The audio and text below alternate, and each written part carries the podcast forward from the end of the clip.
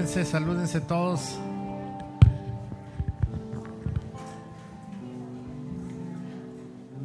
No como el canelo, ¿eh? Vayan a noquear algún hermano por ahí. Pueden ocupar su lugar. Dios les bendiga.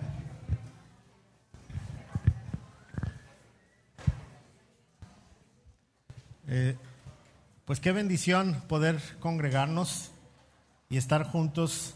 Me da mucho gusto eh, que podamos, pues poco a poquito, recobrar la confianza, ¿verdad? Ya el COVID. Esta semana pasada hubo 42 casos este, y ninguno hospitalizado. Entonces, son en, toda la semana, en, toda la semana fueron 42 casos, entonces eh, decían, no hay que bajar la guardia, pero pues ya hay, hay más casos de otras enfermedades que, que de COVID. Entonces, gracias a Dios, poco a poquito y ya todo el país está en verde. Entonces, hay que, hay que seguir tomando las precauciones, pero ya no estar tan nerviosos, ¿verdad? Y anoche en la pelea del Canelo, pues todos estaban bien juntitos, ¿o no? Y nada más nosotros aquí en la reunión de varones no tuvimos gente, no sé por qué.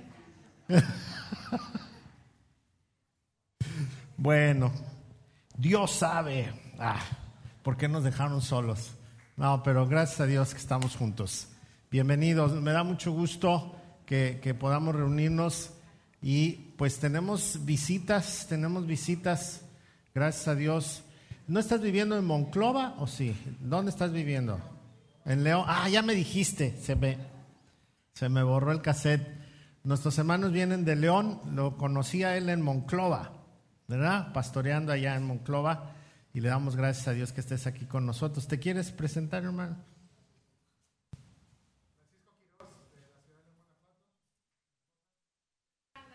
Mucho gusto, bienvenidos, qué bendición. Vamos a darles un aplauso de bienvenida.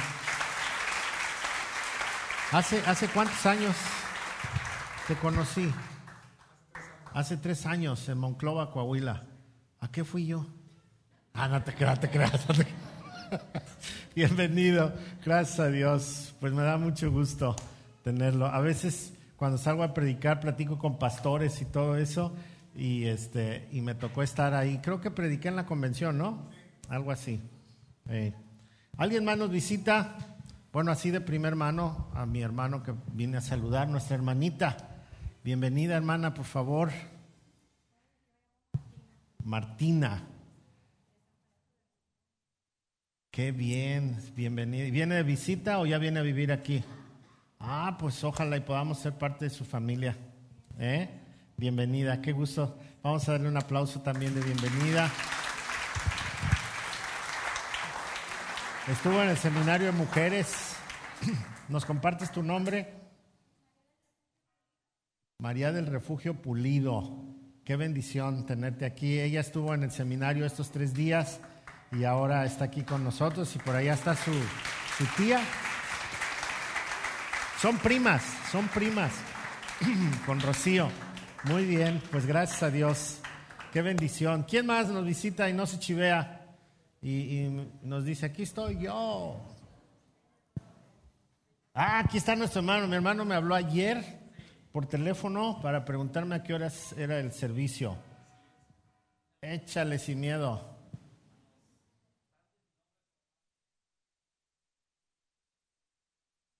Omar, bienvenido. Estás viviendo aquí en Vallarta, ya.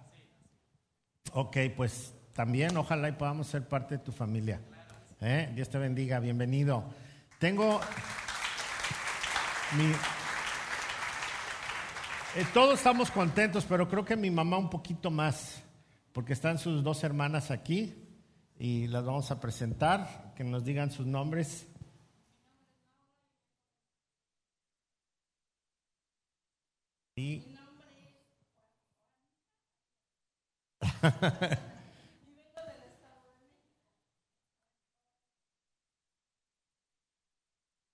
Gracias a Dios. También vinieron al seminario de mujeres y nos da mucho gusto tenerles aquí. Y se me olvidó, como llegaron a la casa, pues ya las tengo ahí, ya no les doy la bienvenida ya se me estaba pasando. Pero bienvenidas también, vamos a darles un aplauso bienvenida. Gracias a Dios. ¿De este lado nadie nos visita? ¿Nadie? ¿De este lado tampoco? ¿Ya? ¿Se acabaron las visitas? Allá. Saludos nomás así de lejitos, un aplauso. Allá atrás.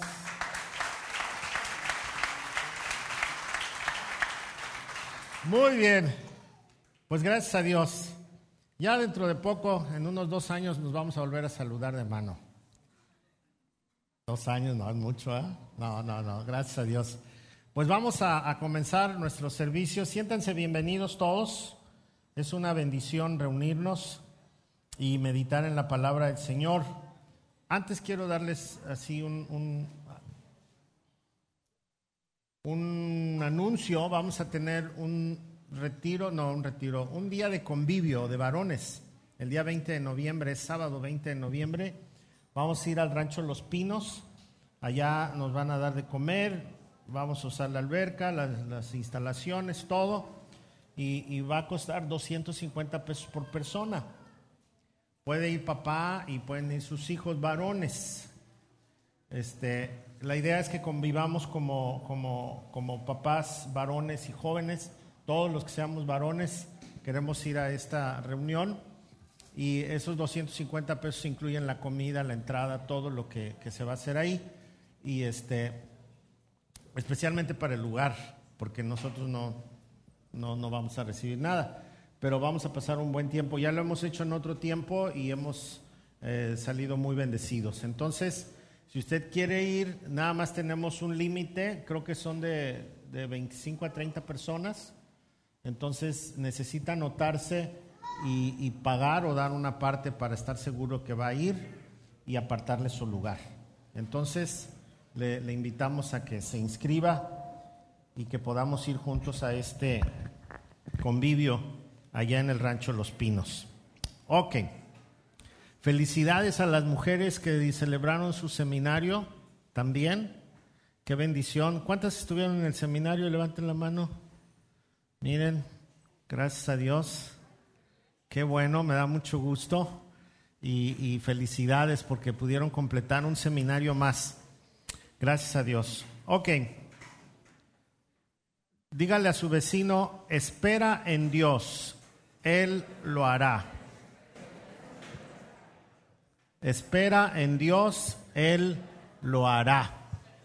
¿Cuántos creen que Dios tiene poder para hacer las cosas? aun cuando nosotros nos desesperamos.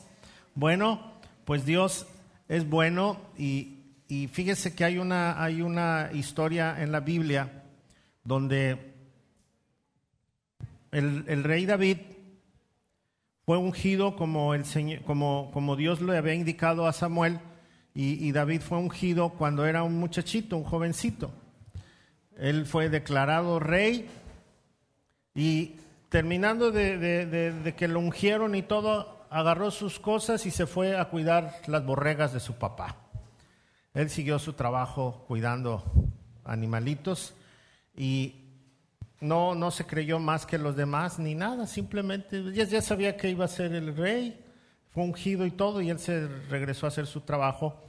Pero eh, después lo vamos a ver en escena otra vez cuando pelea contra Goliat cuando él pelea contra Goliat, ya, ya había sido declarado rey él.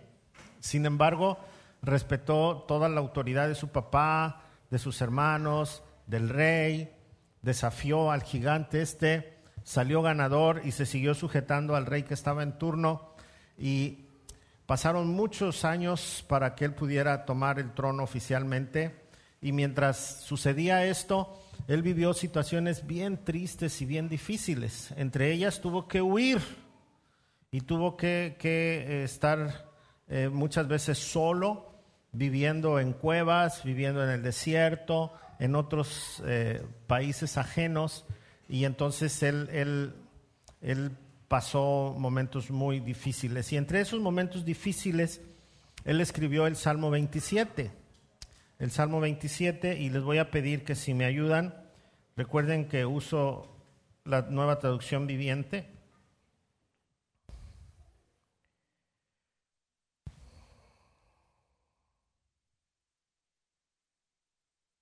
Salmo 27, son 14 versículos, los vamos a leer todos y después vamos a hacer una dinámica. ¿Sale? Ok. Dice así, Salmo 27, 1. Dice, el Señor es mi luz y mi salvación. Entonces, ¿por qué habría de temer? El Señor es mi fortaleza y me protege del peligro. Entonces, ¿por qué habría de temblar? Cuando los malvados vengan a devorarme, cuando mis enemigos adversarios me ataquen, tropezarán y caerán. Aunque un ejército poderoso me rodee, mi corazón no temerá. Aunque me ataquen, permaneceré confiado.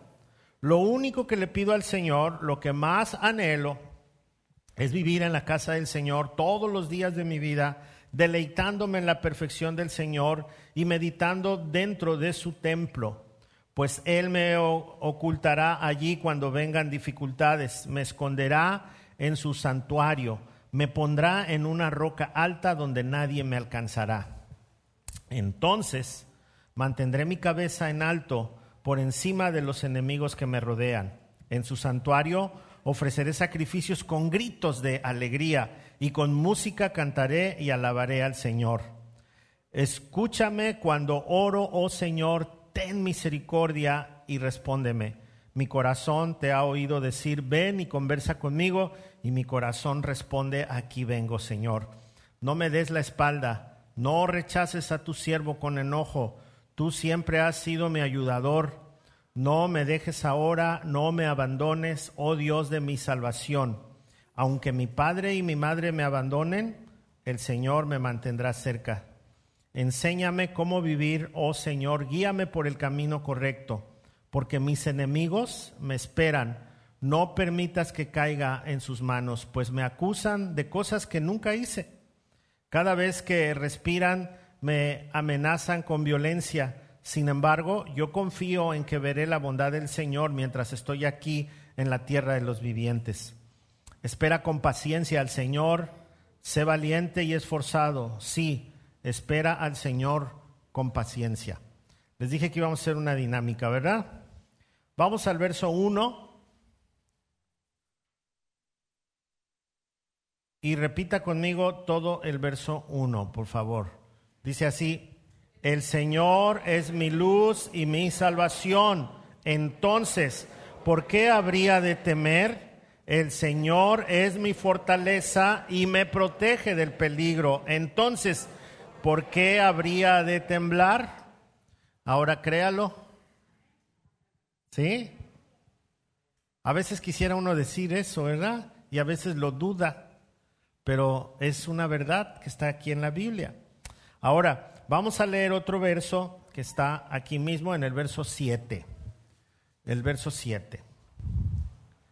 Dice, escúchame cuando oro, todos juntos otra vez, escúchame cuando oro, oh Señor, ten misericordia y respóndeme. ¿Alguna vez se ha sentido así? También. Verso 8. Mi corazón te ha oído decir, ven y conversa conmigo, y mi corazón responde, aquí vengo, Señor. Esa debería ser nuestra respuesta en el momento difícil de la vida. Verso 10. ¿Listo? Aunque mi padre y mi madre me abandonen, el Señor me mantendrá cerca. Amén. Todos digan amén, por favor. Ahora vea el verso 11. Enséñame cómo vivir, oh Señor, guíame por el camino correcto. Amén. Otra vez. Y el verso 14 dice, espera con paciencia al Señor, sé valiente y esforzado. Sí, espera al Señor con paciencia. Amén. Para quienes no saben lo que significa la palabra amén es así es y es determinante, no hay vacile. Significa así es, sin dudar. Así que cada vez que decimos amén, estamos haciendo una afirmación de la verdad. Gracias a Dios por estas palabras. Y le decía, David escribió este salmo en un momento muy difícil, acabamos de leer, ¿no? Que lo venían persiguiendo, que él estaba pues preocupado al mismo tiempo porque lo estaban acusando de algo que él no había hecho. Sin embargo, él está echando mano de, de su fe, está echando mano de su paciencia, está echando mano de la valentía que Dios le da y todos estos recursos que él tiene, que sabe que Dios puede proveerle a él y, en este mismo pasaje nos muestra momentos de, flaqueza, pero al mismo tiempo el solito se echa ganas y, vuelve a acelerarse. Y termina con un consejo, una vez que, que derrama su corazón delante de Dios, dice, espera con paciencia al Señor, sé valiente y esforzado. Sí, espera al Señor con paciencia. Como que termina toda, toda su, su situación de Dios con él y hace un, silencio y da un consejo.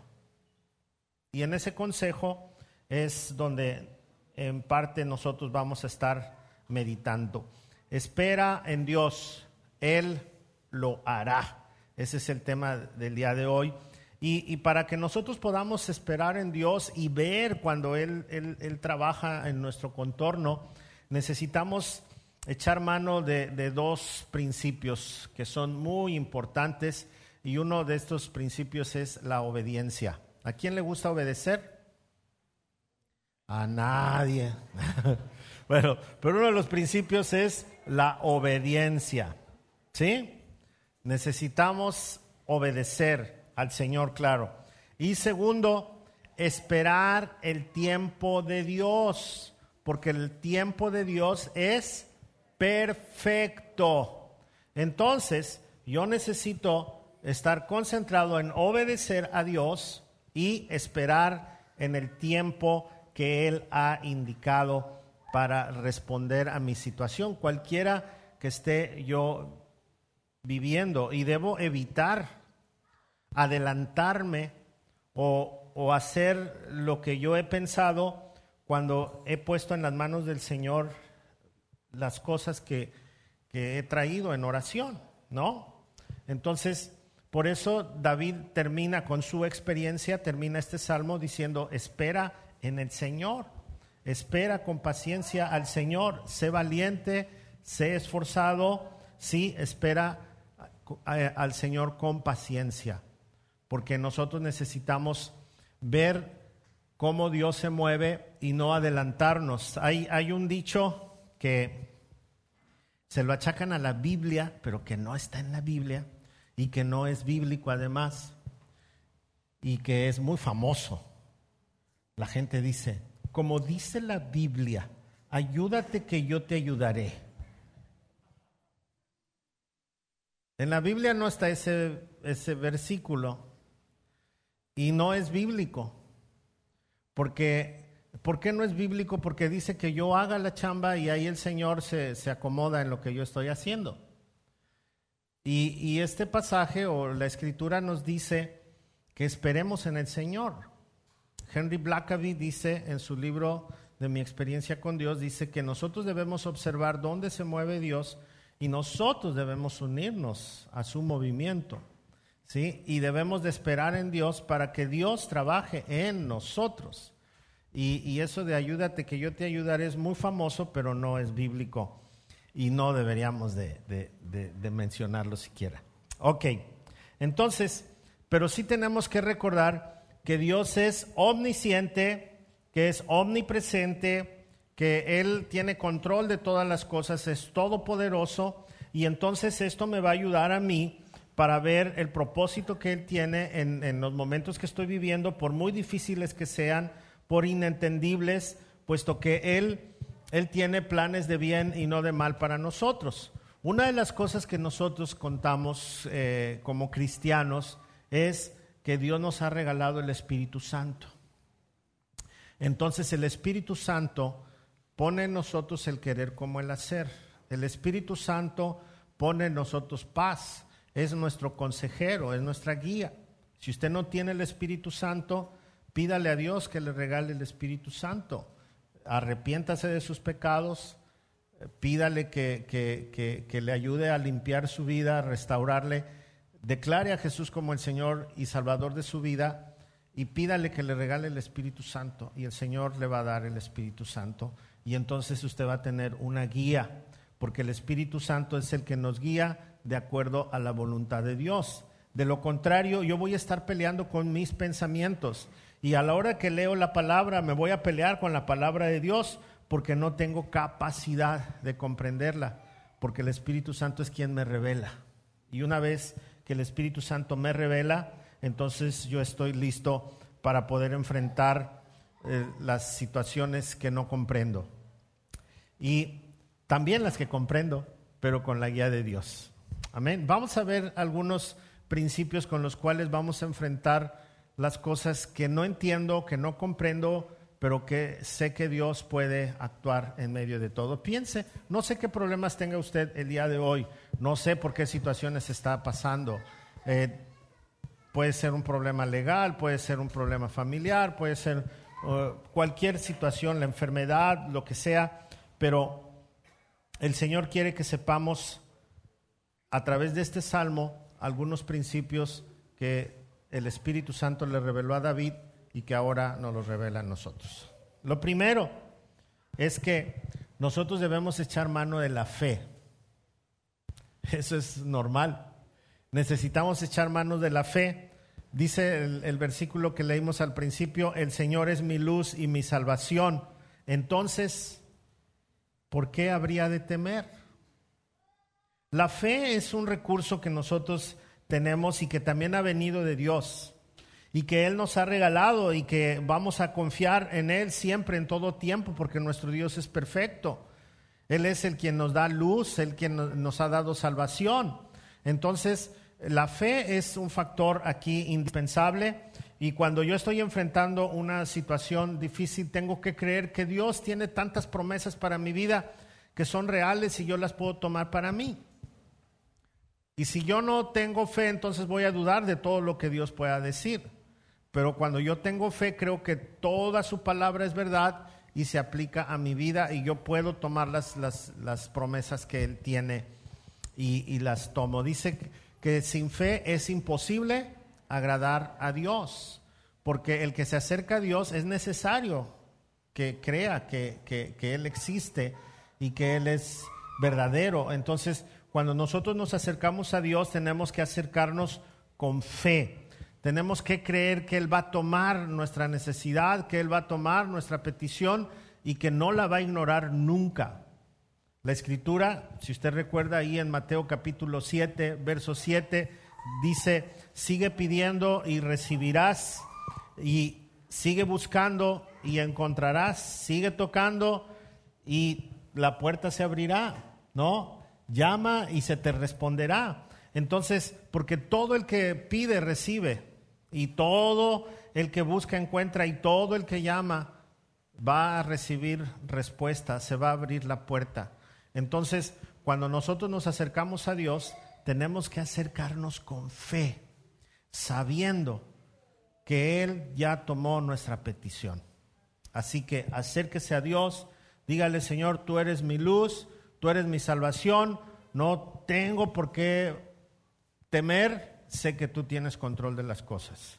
Entonces el primer paso es, ya puse en las manos de Dios mi situación y Él las tomó. Tengo que creerlo, ya lo tiene Él, ya lo deposité ahí. Ahora, el problema es, ¿cuánto tiempo va a pasar para que yo vea esto? Bueno, una vez que yo tengo fe, una vez que sé que el Señor está en control, que el Señor ya escuchó mi oración, que ya está trabajando en esto, pues Él tiene los tiempos. Él tiene los tiempos. Él tiene el momento exacto. Imagínese, David para poder sentarse en el trono y ser proclamado rey esperó de 12 a 13 años. Una vez que fue ungido como rey, esperó de 12 a 13 años. ¿Qué pensaría todos esos años él?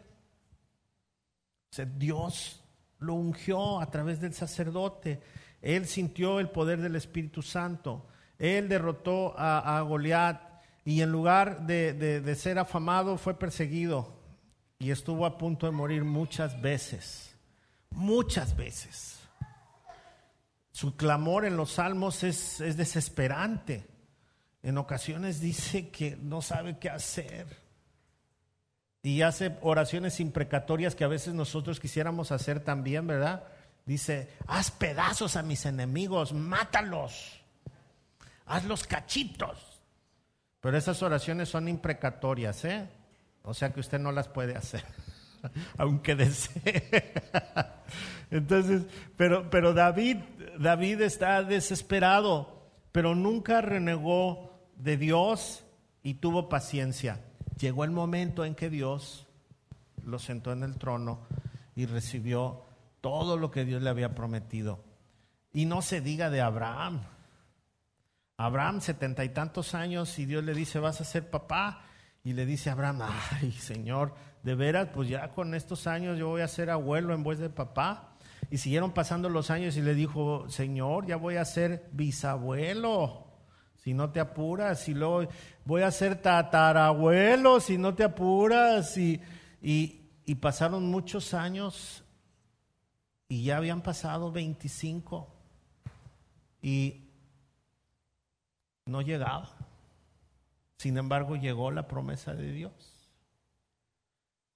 La paciencia es algo que nosotros debemos ejercer. No podemos desesperarnos. No sabemos cuánto tiempo va a pasar cuando el Señor responda a nuestra oración o nos saque del conflicto en el que estamos. El Salmo 37, 7 dice, quédate quieto en la presencia del Señor y espera con paciencia a que Él actúe. Quédate quieto en la presencia del Señor y espera a que Él actúe. Qué hermoso es poder ver que Dios actúa en medio de una situación difícil, cómo se mueve poderosamente. Necesitamos paciencia. David tuvo paciencia, Abraham tuvo paciencia, Moisés tuvo paciencia. Y así vamos a leer cómo los grandes hombres de Dios y las mujeres de Dios pasaron por momentos muy tristes, muy difíciles pero al final ellos tenían fe, tuvieron paciencia y Dios actuó en su vida. Entonces, dijimos, necesitamos fe, el Señor es mi luz y mi salvación. Entonces, ¿por qué de atemorizarme? Necesito paciencia. Dice la Escritura que espere en el Señor, porque Él va a actuar, que tenga yo paciencia pero también necesito valentía. Y no es de la valentía que, anoche pasaron por la tele con el Canelo y este pobre güero, ¿verdad? Grandote y así de grandote cayó hasta abajo. Bueno, dijo David, el Señor es mi fortaleza y me protege del peligro. Entonces, ¿por qué habría yo de temblar? Cuando hablamos de valentía, no estamos hablando de, macho masculino, del verbo yo soy aquel. No estamos hablando del bravucón ni nada de eso. Estamos hablando que debemos de tener valentía para no aceptar las ofertas que el mundo nos ofrece. Ser valientes para resistir en medio de la prueba. Ser valientes para no hacer lo incorrecto, para que nosotros podamos ser de una sola pieza. Las personas que son valientes no son las que más gritan, las personas valientes no son las que más pegan, las personas valientes son las que más resisten. Y vamos a sufrir embates, vamos a sufrir eh, inclusive desprecio, dolor, pero si nosotros estamos firmes y tenemos valentía, entonces vamos a tomar fuerza de parte de Dios. Y mi valentía se va a mostrar en que yo soy una persona que no se dobla, que he creído en el Señor, Él es mi fe, Él es mi luz, Él es mi salvación, Él me ayuda a tener paciencia, estoy esperando en Él y mientras yo espero, híjole, se van a desatar tantas cosas. Pero no voy a temblar, no voy a temblar. ¿Por qué? Porque aún en medio de las dificultades, yo tengo que avanzar, no tengo por qué desobedecer, tengo que seguir adelante y la paciencia que Dios me da me va a ayudar a ser firme en todo lo que yo haga. ¿Hasta dónde puede llegar mi valentía? ¿Hasta dónde puedo soportar? A veces son esas preguntas las que vienen. Pastor, ¿cuál es el límite? Ya llevo muchos años así. ¿Por qué no se dan las cosas? Ya oré al Señor, ya le dije, he soportado tanto. Por eso necesitamos echar mano de otro recurso. Se llama determinación. Tengo que ser determinante. El verso que está en medio dice, aunque mi padre y mi madre me dejaren, con todo, la versión antigua dice, eh, el, Señor me recogerá. Esta versión dice, el Señor estará a mi lado. Fíjese hasta dónde llega la determinación. Aunque mi padre y mi madre me dejaren, yo no voy a claudicar. Sé que Él está conmigo.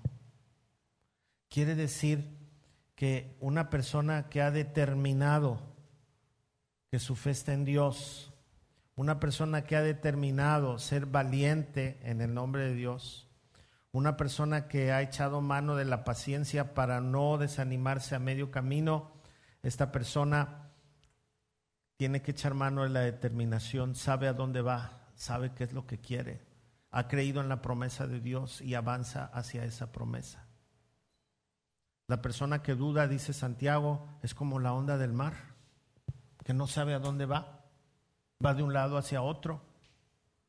Un día está bien, otro día está mal, pero las personas que tienen una determinación en el Señor nunca van a dudar, van a caminar firmes y aunque sufran, saben lo que quieren, porque saben a dónde van. No hay quien, no hay quien los desanime. Especialmente cuando nosotros empezamos a caminar en, el conocimiento de Dios, somos muy atacados, ¿no? Somos muy atacados. Porque por tradición tenemos religión y luego lo, lo, primero que echan mano es, ay, ya te vas a cambiar de religión. Ah, no fue la religión que te enseñó tu madre. No fue la religión que te enseñó tu padre. No, bueno, casi el papá nunca lo mencionan, dicen de tu abuela, de tu mamá, porque los papás regularmente son borrachos y maldicientes. Y, ellos no hablan de, religión ni de nada de eso. Pero regularmente así nos manipulan, ¿no? Y, entonces ahí es donde cascabeleamos con, con la determinación por no defraudar a papá, por no defraudar a mamá, por no defraudar a la abuelita. Y aquí el salmista dice, aunque mi padre y mi madre me dejaren, Dios está conmigo no me interesa. Porque lo que uno hace cuando conoce la palabra de Dios no es cambiar de religión. Religión tiene cualquiera. Lo que uno hace es conocer a Dios de verdad. Conocer a Dios profundamente a través de su palabra. Y por eso cuando nosotros conocemos a Dios a través de su palabra, entonces nosotros podemos ser determinantes porque conocemos la verdad. Y la persona que camina en la verdad no puede titubear porque va a discernir la mentira. Así que le invito a que usted conozca a Dios más profundamente a través de la palabra para que sea determinante en lo que cree, en lo que hace, para que nada, nada lo haga dudar y nada lo aleje del rumbo que Dios ya le ha trazado. De lo contrario, usted va a ser como la onda del mar que va y que viene. Pero tiene que ser determinante. Por eso busque a Dios, búsquelo bien y por eso viene la fortaleza. Ya dijimos que necesitamos caminar con fe para creer las promesas de Dios y saber que, Él ha recogido nuestra oración, nuestra petición, que conoce nuestras circunstancias. Paciencia porque no sabemos cuánto tiempo va a pasar. Si hoy me va a contestar o me va a contestar dentro de 20 años, 25, ¿verdad? Entonces necesito paciencia. Una vez este, nos robaron un coche, el que, el que trae Nachito, nos lo robaron de aquí a la vuelta. Llegamos y el coche, no está el coche. Híjole, y la llave, pues aquí está la llave. Oh, entonces se lo robaron. Y, y estaba Guti y no sé quién más. Vénganse, vamos a orar, vamos a pedirle a Dios que nos devuelvan el coche. Y ya, entonces oramos así, así de, poderosa fue la oración. Señor, pon en el corazón de los malos que se arrepientan y que nos devuelvan el coche. En el nombre de Jesús, amén. Y ya. y, ¿a poco ya con esa oración? Pues sí, fue una oración o no. así, tal cual. Salimos y el coche estaba allá arriba. Y estaba calientito, lo acababan de dejar. Todo revuelto y todo, pero ahí lo dejaron. Digo, wow, así quisiéramos que Dios nos respondiera en las oraciones, ¿verdad? Como que iba manejando por ahí, se arrepintió el ladrón a la hora que oré y dijo, bueno, aquí se los dejo.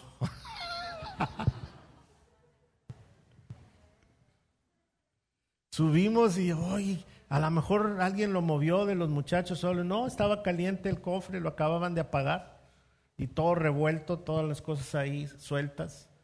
Y este, y pues no, no, nos sorprendió el Señor. Wow, con qué rapidez responde. Así, ah, Señor, cambia a mi hijo en el nombre de Jesús. Y el hijo recibe así como que un calambre y ya, ya, obedezco papá, obedezco mamá. No, tú eres el jefe, tú eres la jefa cambia a mi marido en el nombre de Jesús y el marido dice, ya no voy a ir a tomar, ya no me voy a salir de noche y que se enoje quien se enoje. Pero no sucede eso. Ojalá y así fuera. Por eso necesitamos qué? Paciencia, paciencia. Necesitamos valentía porque vamos a recibir ataques y, y nadie nos va a hacer temblar. Necesitamos determinación porque estamos seguros hacia dónde vamos, en quién hemos creído, sabemos que la promesa es de Dios verdad, de Dios es verdad y entonces yo soy determinante en el camino que escogí. Pero necesito fortaleza. También necesito fortaleza. Dice la escritura en los pasajes que leímos, dice, escúchame cuando oro, oh Señor, ten misericordia y respóndeme. Mi corazón te ha oído decir, ven y conversa conmigo y mi corazón responde, aquí vengo, Señor. Está diciendo David que su fortaleza viene de la oración, del convivio con Dios. ¿Usted ha convivido con Dios? Cuando decimos convivio, nos imaginamos una relación de cuates y todo eso, pues sí se puede. Cuando usted ora y lee y esto lo hace todos los días, todos los días va a empezar a manejar su vida, se va a coordinar con lo que hace, van a hacer sus pensamientos, le van a suceder cosas en el día que leyó en la mañana y entonces va a empezar ese convivio con el Señor y dice, dice eh, David, dice, escúchame cuando oro, oh Señor, ten misericordia y respóndeme y luego dice que su corazón le dijo que el Señor quería convivir con él y él dijo, sale, vamos a convivir.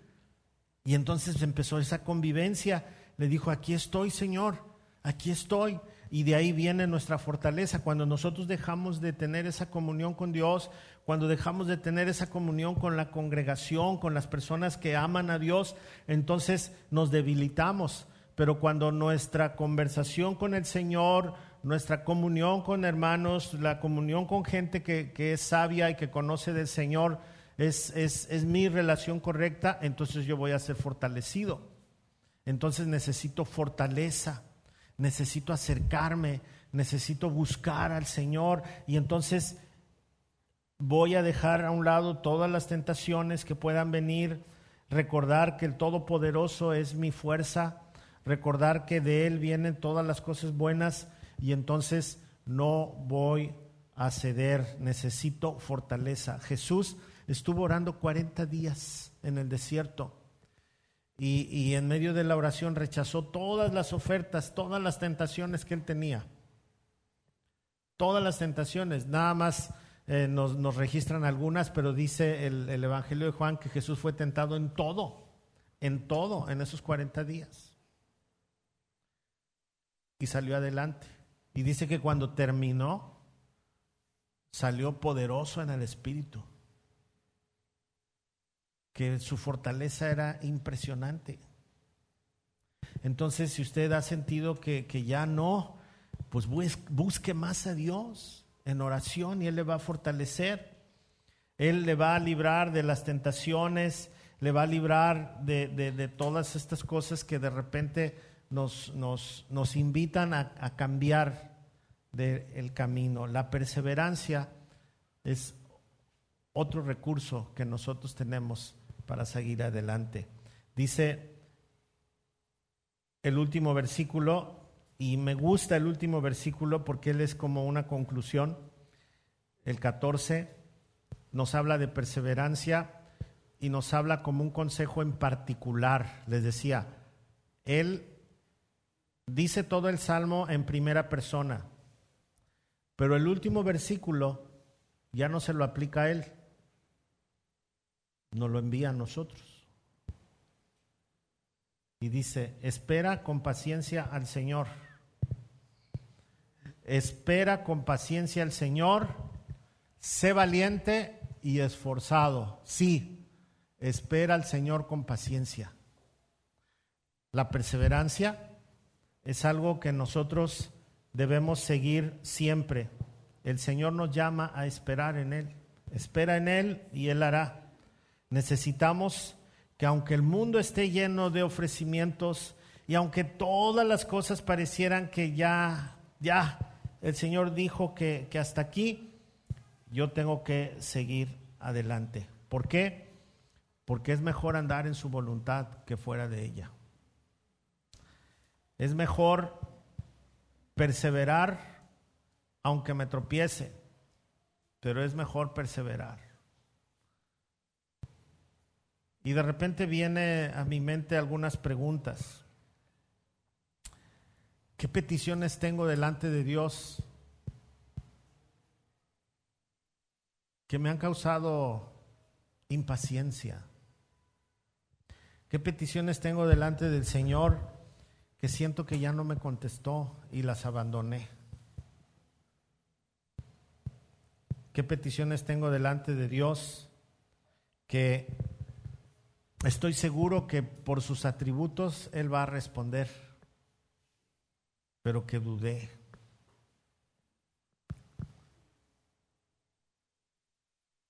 ¿Qué tan dispuesto estoy para hacer la voluntad de Dios en medio de toda la confusión y en medio de todo lo que no entiendo?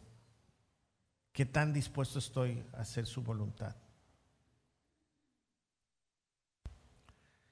¿En qué balanza estoy?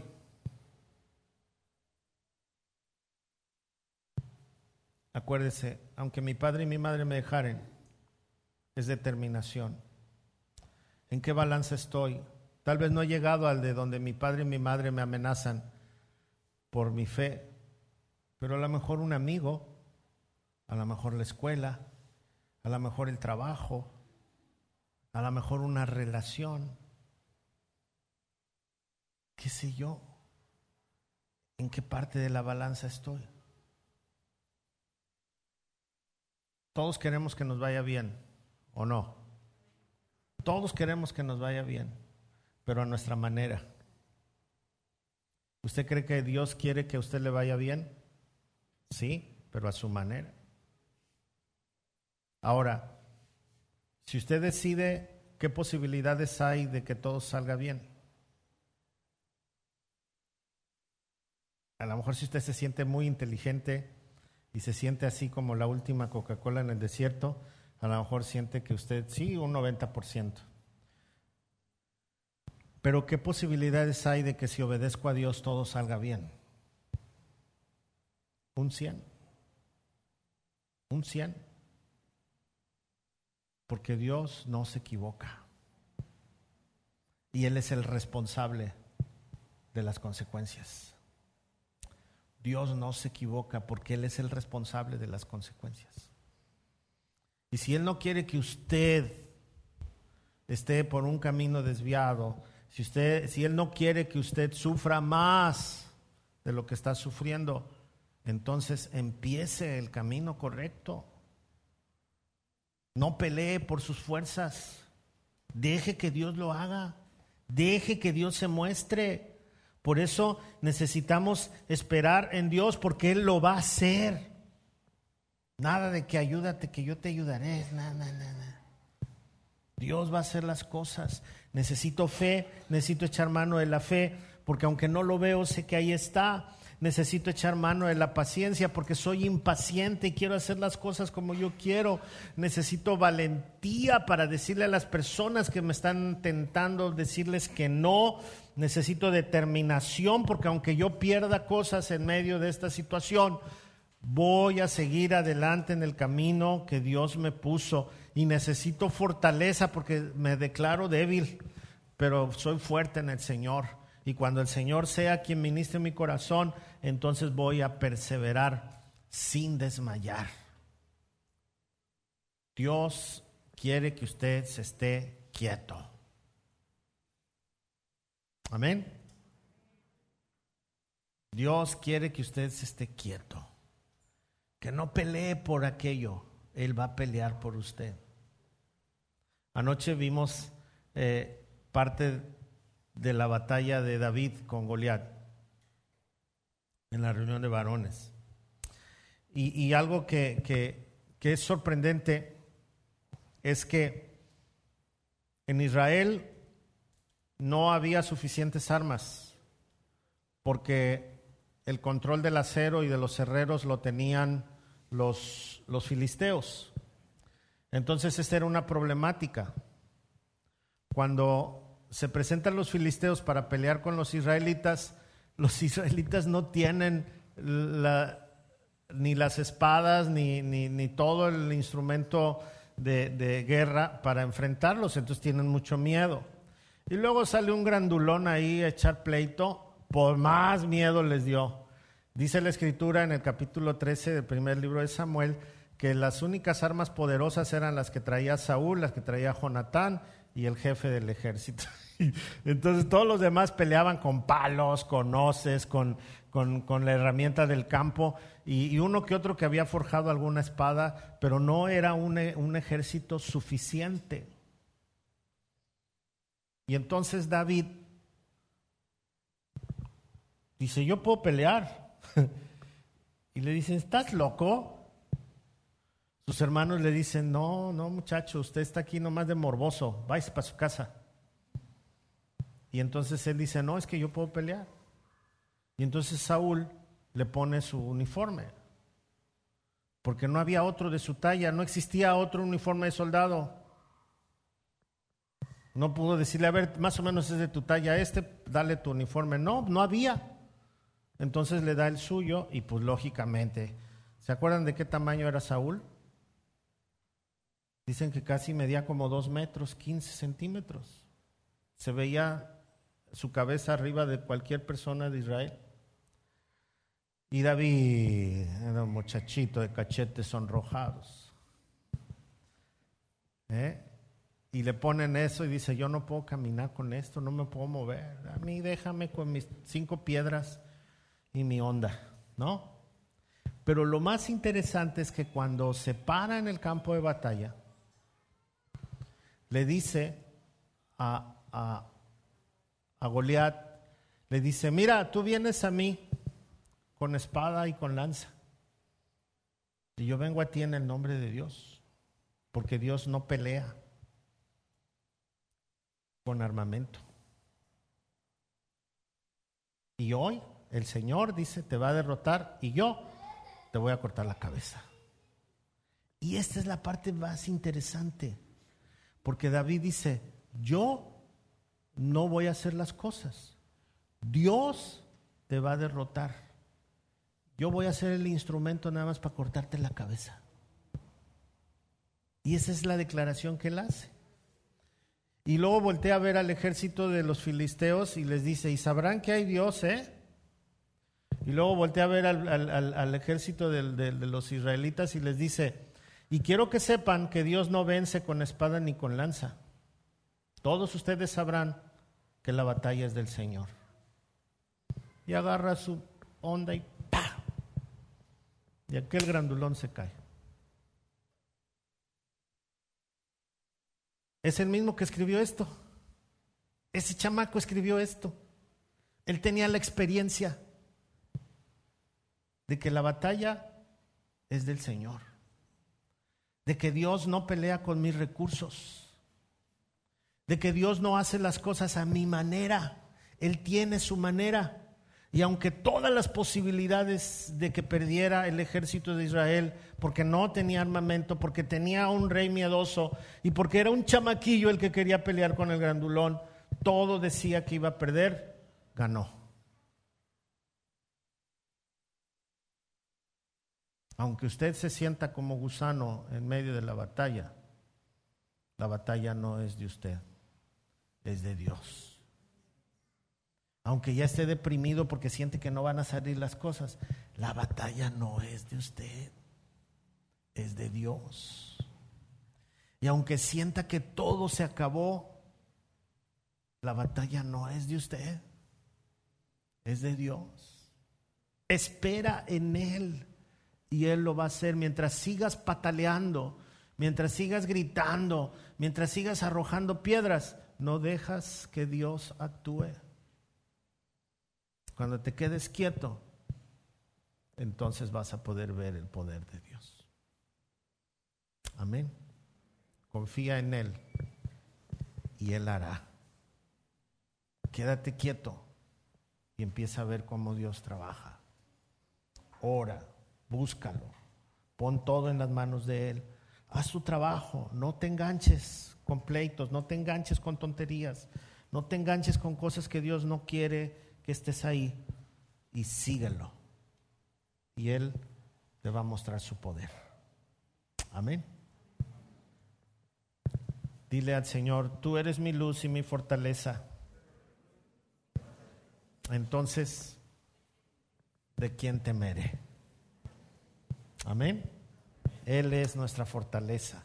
Así que gracias a Dios porque podemos contar con un Dios todopoderoso que todo lo sabe, que todo lo puede, que, que todo está en sus manos y que nosotros hoy tenemos que rendirle todo a Él y decirle, adelante Señor, a mí me toca convivir contigo y verte como lo haces. Amén. Gracias a Dios. Pues gloria a Dios. Hoy vamos a tener a celebrar la cena del Señor. Cada primer día del mes eh, celebramos la cena del Señor. Quiero, eh, si usted viene de visita y, sabe lo que estamos haciendo, es bienvenido. Puede tomar la cena del Señor con nosotros. Si usted no sabe lo que hacemos, entonces quédese quietecito. Ahorita voy a explicar de todas maneras.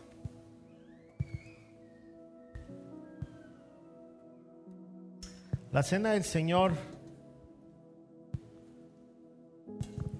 es un acto simbólico, es un memorial, es algo que Jesús nos pidió que lo hiciéramos.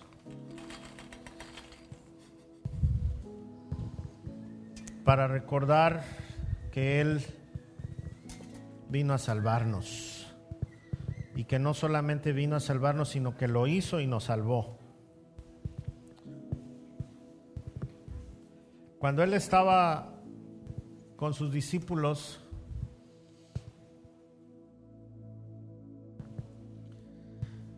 les, les invitó a cenar, era la cena de la Pascua, y de repente en medio de la cena agarró un pedazo de pan y agarró la copa con el vino y les dijo, miren, este pan representa mi cuerpo y esta copa representa mi nuevo pacto con ustedes.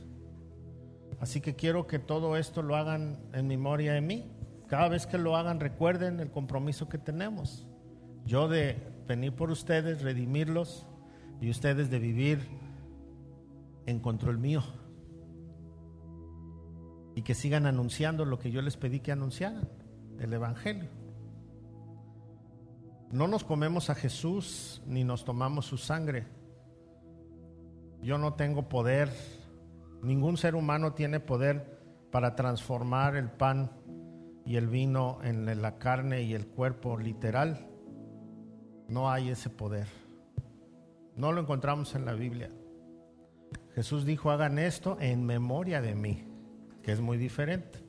Entonces es un memorial donde cuando participamos de ese memorial, quiere decir que nosotros vamos a caminar en los principios y los preceptos del que estamos recordando.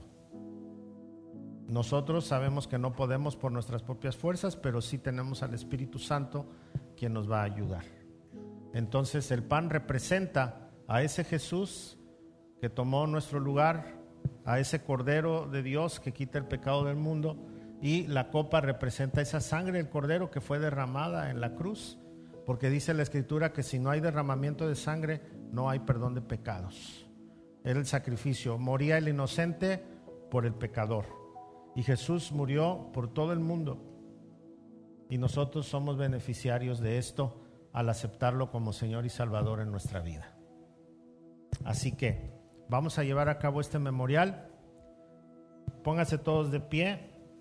Para nuestras visitas regularmente ofrendamos cuando pasamos para no dar vueltas por nuestro lugar que es tan pequeño.